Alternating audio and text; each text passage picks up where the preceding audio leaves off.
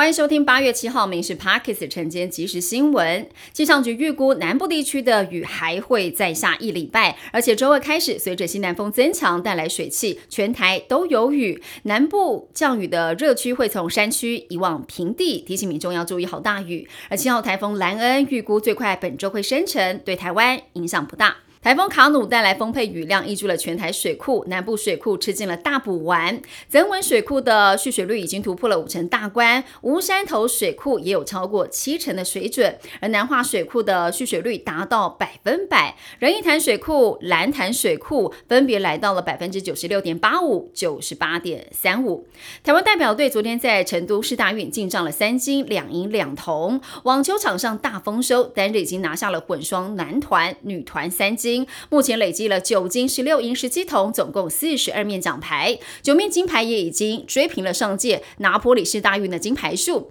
今天羽球混合双打将会上演台湾内战，坐等金包银。今年的成都市大运累积金牌数至少是十面，这已确定不论是金牌数、总奖牌数，都是除了台北市大运外的史上最佳成绩。南韩举办的世界童军大陆营，近千名童军因为高温中暑，营区也传出了新冠肺炎确诊的。案例，英美以及新加坡等国提前拔营。中华民国童军总会一度说，亚热带的孩子比较适应这样的环境，让家长炸锅。昨天下午出现了大转弯，通知准备要撤退。近来不时传出了建商因为资金不足落跑，留下了烂尾楼的纠纷。眼看越来越多建商倒闭，内政部邀集了各会来讨论民众购屋权益的保障议题，同意限制建商在未完成楼地板新建到一定比率之前，不能动用民众的预收款，渴望近期之内就会发出公告。财政部近期针对了全台囤房超过五间以上的民众展开了追查动作，